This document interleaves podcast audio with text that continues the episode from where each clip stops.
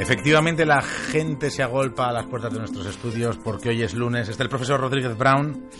Eso significa que si está aquí, saldrá eh, en algún momento, con lo cual podrá firmar autógrafos a sus fans. Y significa también que hay canciones económicas, profesor. Algún desmayo ya ha habido. Canciones económicas.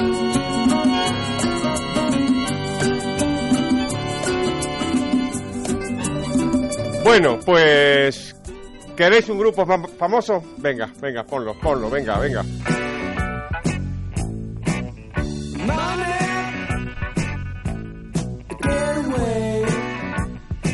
Pues claro que sí, Pink Floyd, un famosísimo grupo de, de rock británico con una canción que habla de dinero y que se llama así, se llama Money, se llama Dinero.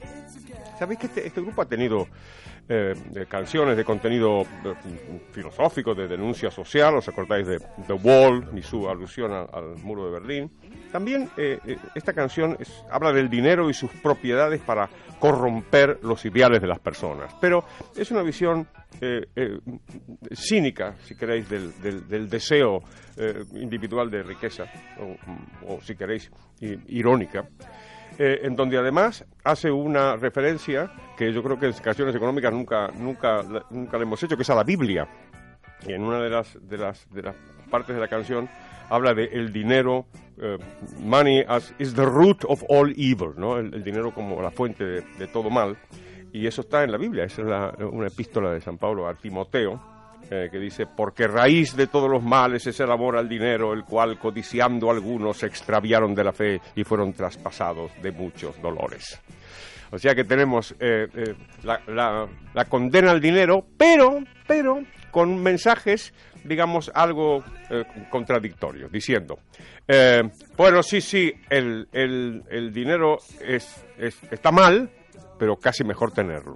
Digamos, ese sería, ese sería el mensaje. y la canción termina, eh, eh, dice, el dinero sí es un, es un, es un delito, es un crimen, eh, eh, mm, compartámoslo eh, de manera justa, pero no se coma usted mi porción de la tarta. o sea que jugando con una cosa y otra, eh, tenemos esta bonita canción de Pink Floyd sobre el dinero y sus partes buenas y sus partes malas. Y hemos terminado por hoy.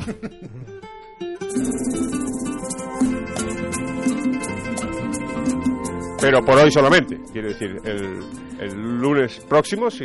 Más, más, más. El lunes el próximo. lunes próximo y... y- El lunes 28 de septiembre, el día después. de Exactamente en el día después, a ver, qué, ver qué canción toca.